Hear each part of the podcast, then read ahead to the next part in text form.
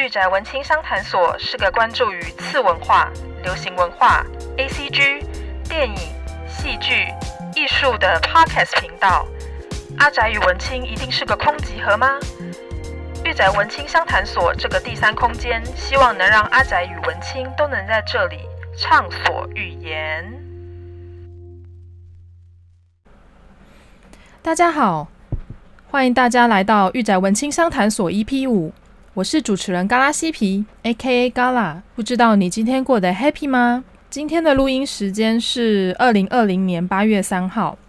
其实会突然开这个录音，也是呃临时起意的关系。主要原因是因为我昨天在呃网络上在滑 YouTube，还有在看呃一些新闻的时候，我就看到了一篇新闻的标题，它是桃园捷运的新闻稿。他的新闻稿是指说，呃，邀粉丝搭机捷放暑假，呃，蔡雅嘎回馈粉丝打造机捷 A2 蔡桃贵主题车站。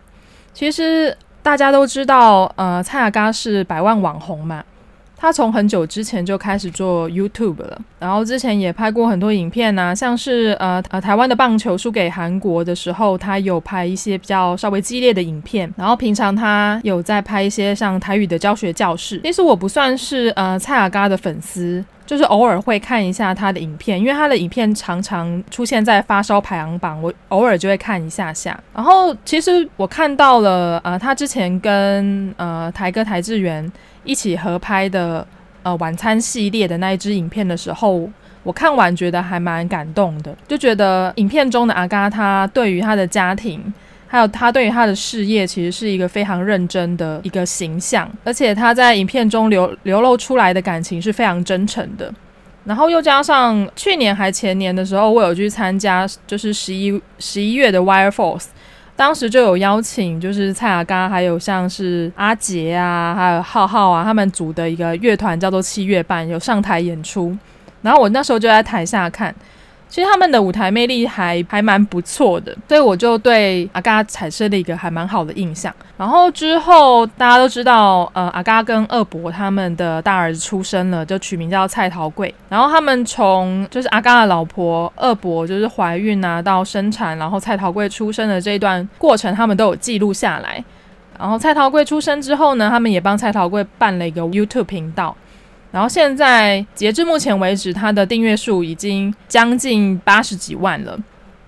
是一个还蛮夸张的数字，就是一个两岁的小孩完全吊打大概百分之八十大人 YouTuber 吧，就觉得还蛮厉害的。所以有蛮多观众都很喜欢呃蔡桃贵嘛，认为他很得观众缘呐，长得很可爱呀、又很活泼，然后甚至就是媒体会给他下一个就是什么最萌网红啊，或是国民儿子的称号。那为什么这次打造一个蔡桃贵的主题车站这件事情会在社会上引起正反两面还蛮大的一个争论呢？就是正方来说，他们会觉得他们可能本来就是阿嘎跟蔡桃贵的粉丝嘛。他们会觉得说，哎，蔡桃贵很可爱啊，每天就是可以 follow 他的 YouTube，就可以看到他们每天一天呃一分钟桃贵里面，就是看到可爱的蔡桃贵，然后跟家里里面的人的互动，就觉得啊，就跟看可爱猫咪或可爱狗狗的影片一样，就是被治愈了。然后甚至粉丝们还会去圣地巡礼，然后特地去 A 二的三重站，特地去那边，就是跟他们的主题看板拍照。反方的话，他们。可能就认为说，是不是有点太超过了？认为说，诶，我可能没有特别喜欢小孩子，那为什么要在可能我每天都会搭捷运的路途上啊，或者是我每天都会上下班会经过的地方，就会强迫我看这件事情呢？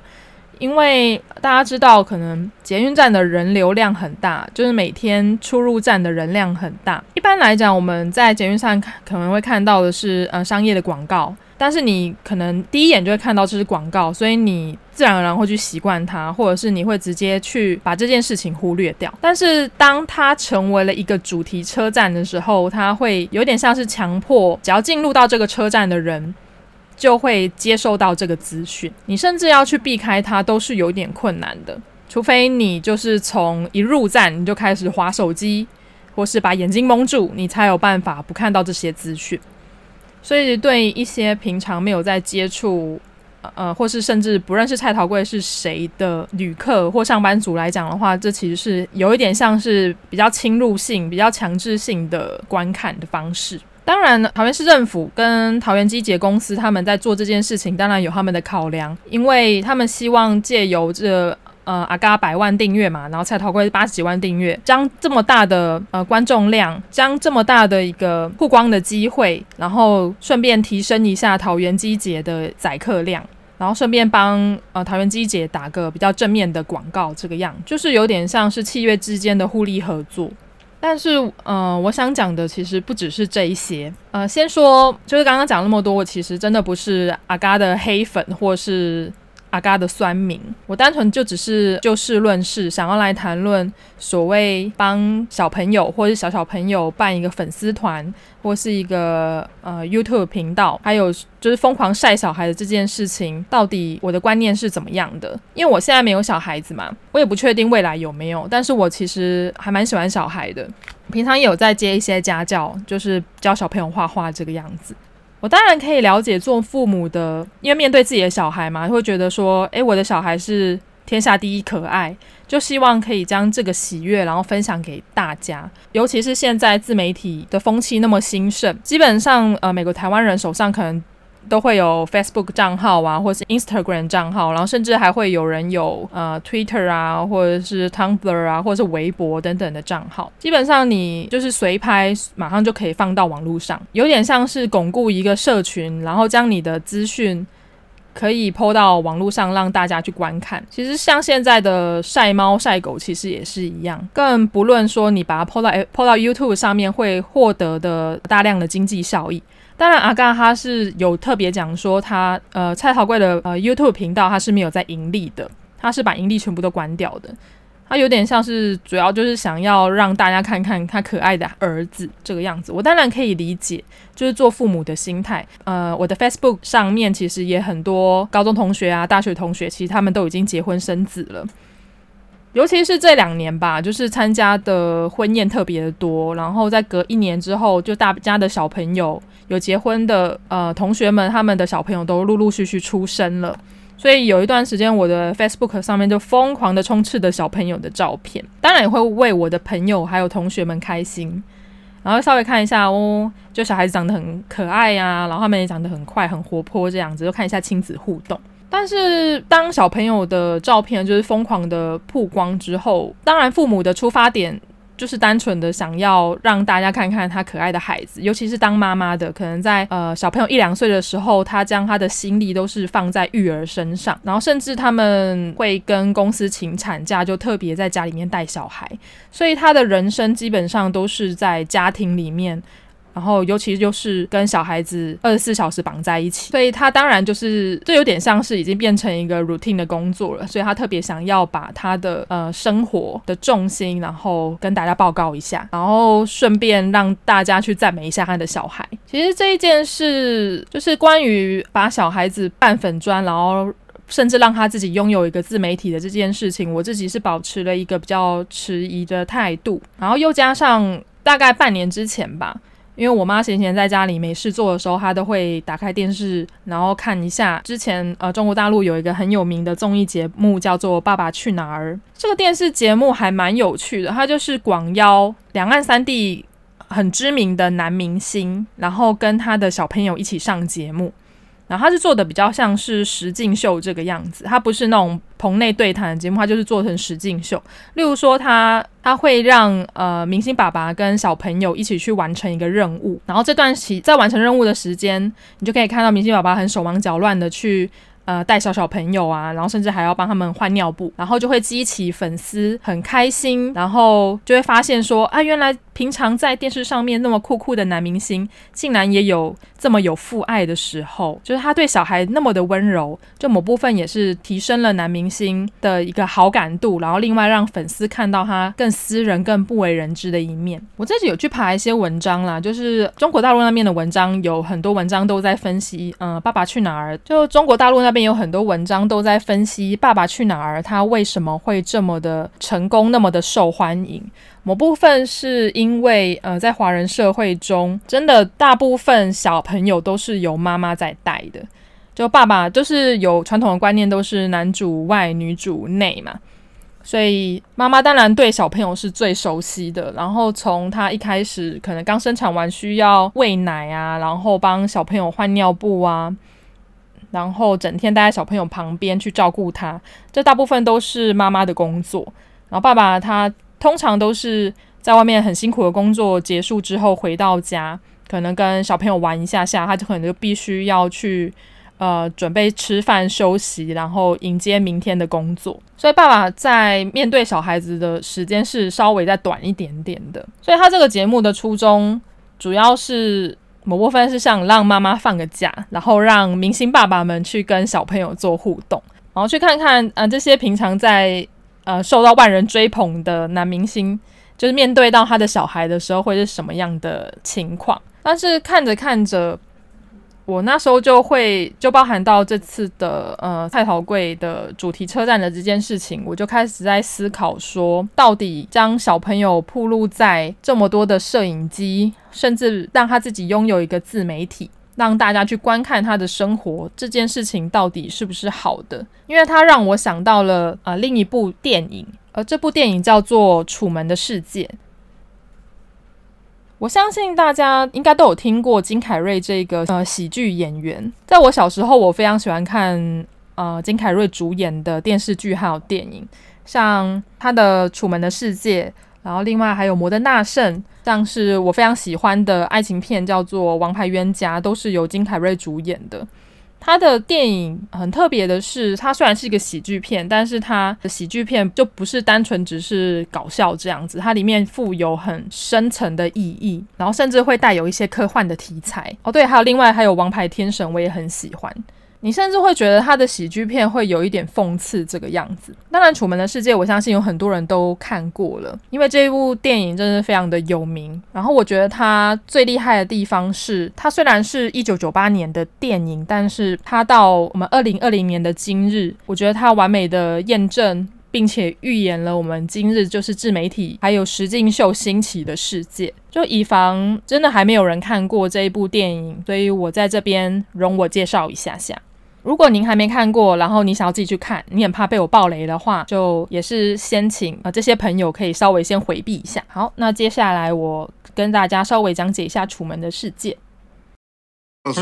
Coming to you now from the largest studio ever constructed, it's the Truman Show. Yeah! Good morning. Good morning. Oh, and in case I don't see you, good afternoon, good evening, and good night. 他的电影内容主要是在讲说，有一个电影电视制作公司叫做奥姆尼康，他收养了六名的孤儿，然后收养的六名孤儿其中有一位就叫做楚门，然后电影制作公司他刻意将楚门培养成全球最受欢迎的实境秀《楚门的世界》里面的主人公，所以等于是楚门从婴儿的时候他就生活在。摄影机底下，楚门从小到大都生活在一个叫做海景的小城镇，然后表面上过着与常人无异的生活，但实际上他却不知道这个海景镇，它实际上是坐设于好莱坞标志后面的一个巨大摄影棚。所以他在过生活的时候，他每一秒钟都有成呃上千部的摄影机在对着他，然后在对着他录影，然后并把他生活的当下的影像，然后播送给全世界的观众。所以等于是全世界就是每一分每一秒都在关注着他，他也不知道他身边的所有的朋友啊，甚至他的家人其实都是演员。当然他在他在生活的时候就是一般的过生活，然后他每天出门都会跟邻居扫地的邻居，然后说早安，然后他有一个很漂亮的妻子，然后即使他他 他没有发现到说他的身旁的人都是演员，都在朝着他演戏，他已经习惯这样的生活了。然后最荒谬的是，他的妻子跟好朋友会突然跟他讲话，讲到一半，然后突然面对另外一个地方，也就是呃摄影机，然后推销产品，就是突然突如其来的。叶培，他也觉得很奇怪，但是他本性就是天性淳朴且乐观，所以他并没有太在意这件事情。制作组安排就是楚门小时候他的爸爸因为出海，然后在大海中失踪了，因此他心里面就留下了阴影，他就很害怕海洋，所以他就认为说，那我永远待在海景镇里面是最安全的。然后直到有一天，就事情突然发生了一些变化，就是楚门突然走出他家，然后走在街上的时候，突然从天而降掉下来一个很大的摄影灯，在他面前砸碎。然后他突然看到这个摄影灯，就想说这个摄影灯是从哪里来的？因为他头上没有任何的，他头上就是一片天空，没有任何的工程在施工。然后他就看了一下摄影灯，然后看一下头上那一望无际的蓝天，就觉得很奇怪。然后之后他又遇到了一个女性。那个女性，那个女性对呃楚门也有一些好感，然后楚门对她也有一些好感。那个女生叫罗伦，然后罗伦因为一些剧情的安排，她就必须要跟呃楚门道别。她在跟楚门道别之前，她就跟楚门说：“我的真名不是罗伦，我的真名叫做席维亚。”然后并且她就抓住楚门，然后很语重心长的跟他说：“这里的所有的人跟所有的东西都在演戏，你不要相信他们。”然后之后罗之后楚门就看到，就是那一名女子，就是席薇亚被带走了。她在被带走之前就跟楚门说，她全家都会搬到斐济，刚就是叫他要到斐济来见我。心中存疑的楚门就每天就想一直想着，我想要去斐济见席维亚一面。所以他就开始想方设法的想要离开海景镇。当然，制作团队发现到楚门有想要离开这个城镇，当然是万万不可，因为他是实境秀的主角，他怎么可以离开这个他的舞台呢？那这样子，楚门秀不就是要被 cancel 掉了吗？所以，全摄影棚的人，包含演员、摄影组、制作组，全部都在阻挠楚门离开海景镇。它里面就会发生一些很荒谬的事情，例如说他在。他在订机票的时候就被告知说没有机位了，你要等一个月之后才有办法去其他地方，或者是楚门要搭公车、搭客运离开海景镇的时候，他的车子就会故障。然后甚至他平常自己驾驶车子跟妻子要出城，也会遇到塞车、森林大火，甚至是核爆等等的事故。就非常的荒谬，还蛮好笑的。当然，它中间会有很多很荒谬的剧情，就让呃听众们自己去看。不过在最后的最后，也是我非常喜欢的最后一段，跟它的结局，我真的觉得真的太神了。就后来楚门他发现事情越来越不对劲了，所以他就决定我用走的离开。逃离家里，他有一天晚上就假装睡着之后，他就逃家。然后制作人就发现楚门失踪之后，就命令制作组马上中断直播，并发动所有的演员在找他。然后发现楚门他虽然因为一开始是因为爸爸在就是受到海难然后消失，所以他对海有恐惧感。但是他后来就决定，就是搭船逃离这里。制作组发现，呃，楚门打算要搭船逃离的时候，就下令制造人工的暴风雨，然后阻挠他。不过，在楚门的坚持之下，也为了避免就是在直播的途中就是楚门溺水死掉，所以他们就停止暴风雨了。然后最后，楚门搭的那艘船撞到了巨大摄影棚的墙，就那个场景，它是呃一望无际的蓝天。然后楚门就搭了船在呃海洋中漂泊，但是他却发现说他那个海平面竟然不是一望无际的，它是有一面墙在那边的。他就发现说，原来这片海跟这个天空竟然也是布景。最后他就在那片天空，他就摸着那片墙，就发现了一个楼梯，然后跟一个出入口，然后就打开了，他就走上了楼梯，准备要打开门。制作人克里索弗他就跟楚门说：“你现在是世界上最受欢迎的节目明星，外面的世界很危险，而且外面的世界也不比这个人工的世界真实多少。如果你愿意留在海景镇，你就不用面对到真实世界的恐惧。更何况，楚门他从呃婴儿时期在襁褓之中就生活在摄影棚了，他到外面的世界。”他可能会遭遇到更多的困难跟危险，甚至他还没有办法找到工作，甚至他可能会在街边饿死。所以克里斯多夫他就有有点像呃制作人，他就是有点像上帝的视角，他没有露脸，他就他的声音跟他说：“留在这里吧，你就不用面对到真实世界的恐惧。”楚门不为所动，他就留下了一句他最标志性的问候，然后跨过了天空布景的出口，然后就进入到了真实世界，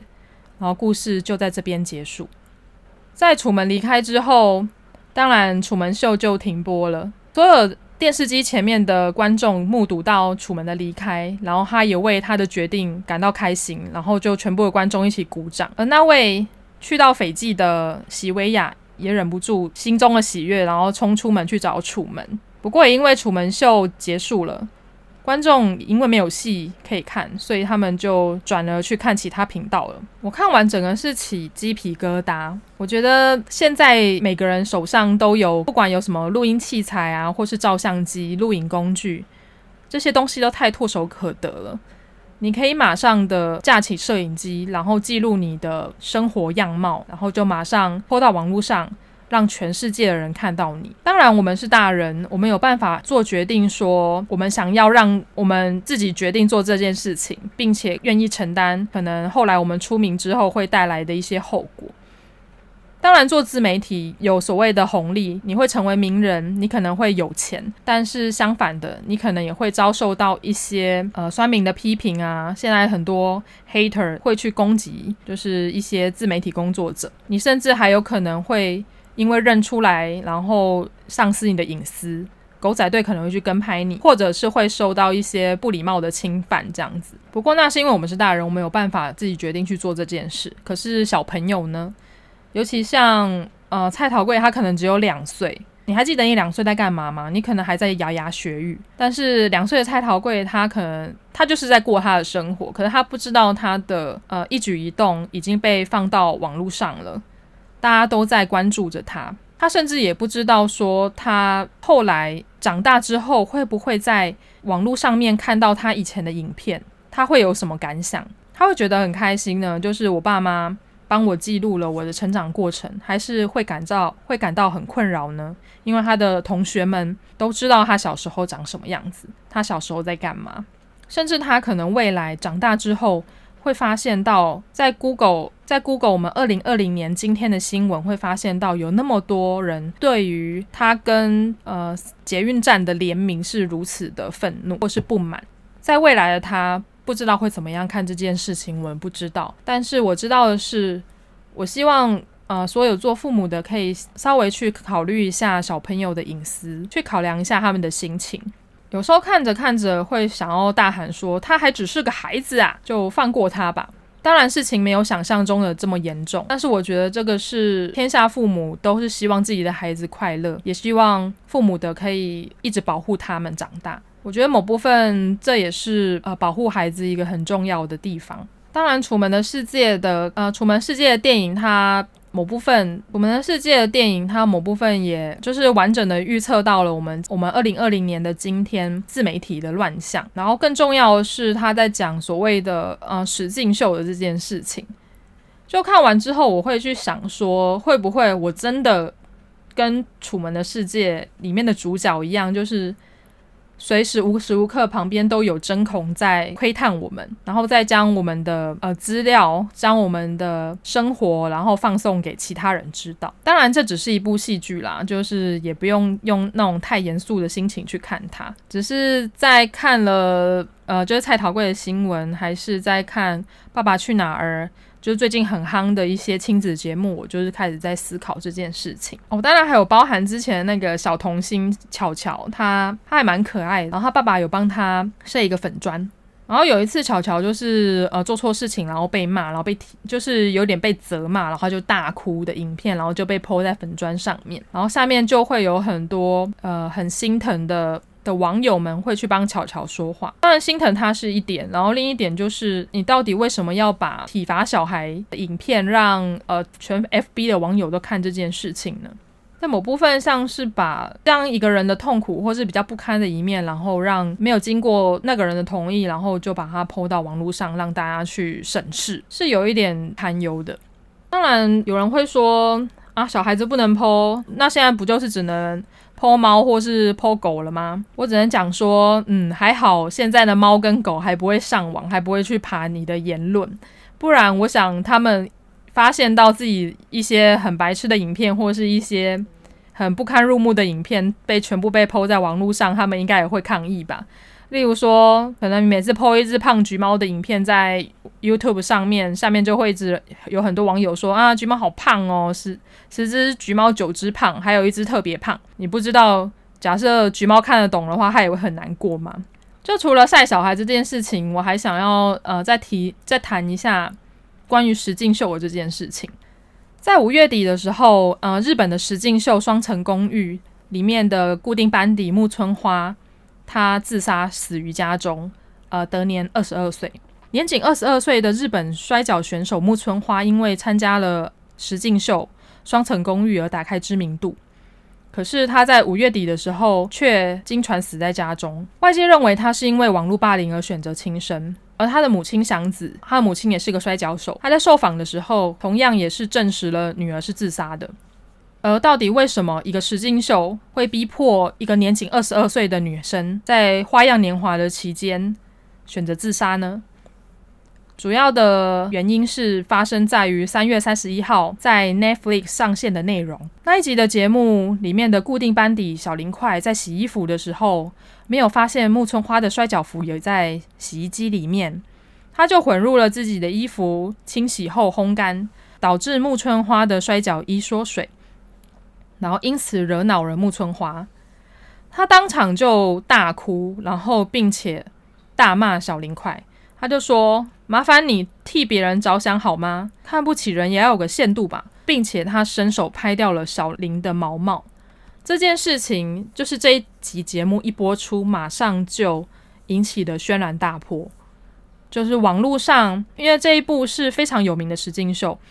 马上就引起了网络的效应。在那之后，愤怒的网友就不断的攻进木村花的推特。然后开始私讯他，然后疯狂的在他的推特上面骂他。而这一群正义的乡民围剿的情况之下，导致了木村花的精神状况被逼到了极限。大家在看实境秀的时候，因为会觉得他就是将一个人的生活还有现实直接播送出来，所以他会自然而然的将镜头里面的角色跟镜头外的那个人连接在一起。所以他们会自然而然地认为，现实中的木村花就是如此的无理，如此的敢爱敢恨，如此的仗义执言。在镜头之内，我们看到的可能是一个人的单一面相，不过人其实是多面相的一种生物。他在某一个场合，他就会展现出一种自己。所以我们在镜头之下看到的是木村花，他很仗义执言，他有口直说。他没有在管别人的眼光，但说不定生活中的木村花，她其实是一个喜爱小动物、可爱又温柔的女生。在木村花轻生之后，她的母亲祥子，她接受了日本的一个杂志叫做《周刊文春》的访问。她说了：“如果我再不出面证明小花的死，就会变成她是一个有暴力倾向的女子。”她。对男性施暴，因此社群上的批受到社群上批评所苦而自杀身亡的故事，但真实是这样吗？她妈妈祥子说，真相完全不是这个样子，她只是遵照工作人员的指示，贯彻了她坏人的角色。所以我想要为小花恢复名誉。周刊文春甚至呃公开了木村花呃生前传给朋友的 LINE 的简讯，他提到了就是发生争议的那一集的内容。他说：“因为我的工作道具被弄坏，所以工作人员他们要我在摄影机前暴怒，他们还要我赏小林快巴掌。呃，但是我真的做不到。拍摄前，工作人员一直煽动我，但其实那不是真的。我其实觉得非常的抱歉。”但是，所以石敬秀真的是一个真实的展现吗？其实那未必。在木村花死后的一两天，其实很多呃网络新闻工作者或是网络媒体都有在谈论这件事情。石敬秀虽然标榜着真实，但实际上它里面还是会有所谓的脚本，甚至是不管是那个脚本量是多还是少，但它还是会有个脚本。他们还是会希望达到了一些戏剧效果，这样才有办法引起观众的兴趣。他们甚至会用剪辑的方式去操弄，去让观众认识这个角色。法国的哲学家布西亚他提出了拟像论，而拟像论所叙述的主要是在我们的生活之中，影像才是真实的存在，而实物却不是真实的存在。尤其是在现今消费为主的超真实时代之中，每件物品最重要的东西就是一件又一件的包装。而这些包装就是我们人类所制造出来的影像。所以布希亚认为说，我们现代人看到的影像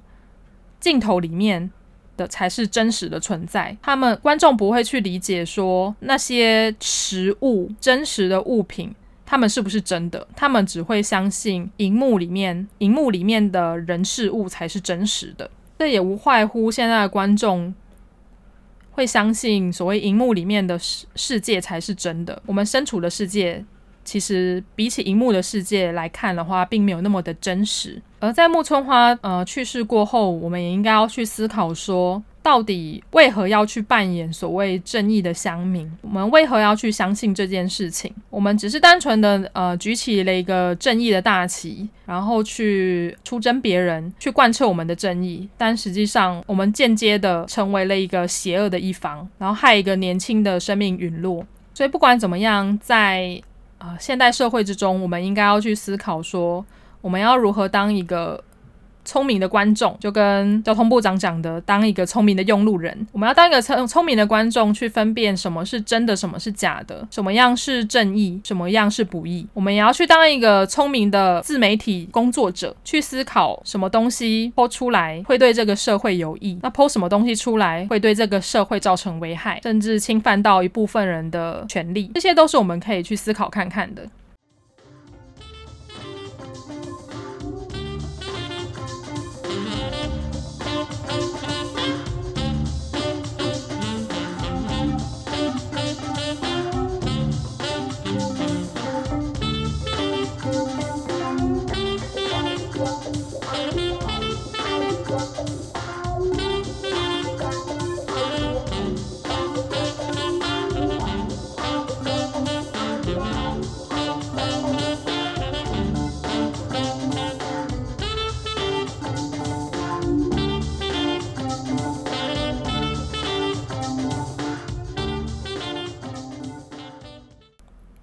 讲着讲着，这一集其实我没有拟稿，因为这是个很突如其来，突然有一个想法，我就赶快来录了。不知不觉就讲的有点多，然后也讲的稍微沉重了一点，还请大家见谅。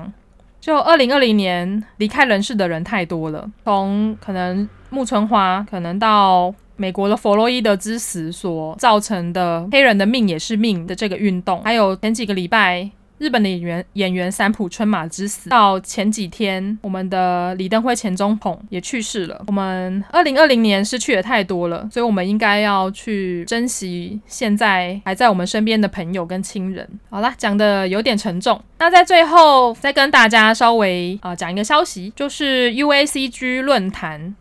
呃，UACG 论坛它是一个结合呃轻学术，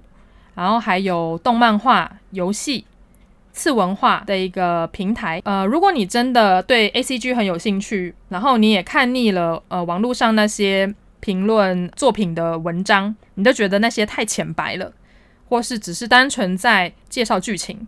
你不是很喜欢，那我建议大家可以去 UACG 看一下里面的文章，其实他们都结合了一些轻学术的理论，就是还蛮有料的，资讯量也很充沛。大家就可以去看看，UACG 在呃九月一号前，呃，UACG 它举办了一个二零二零年的论文赏，它的它的论文赏的呃全部的名称叫做御宅文化国际学术研讨会暨巴哈姆特论文奖，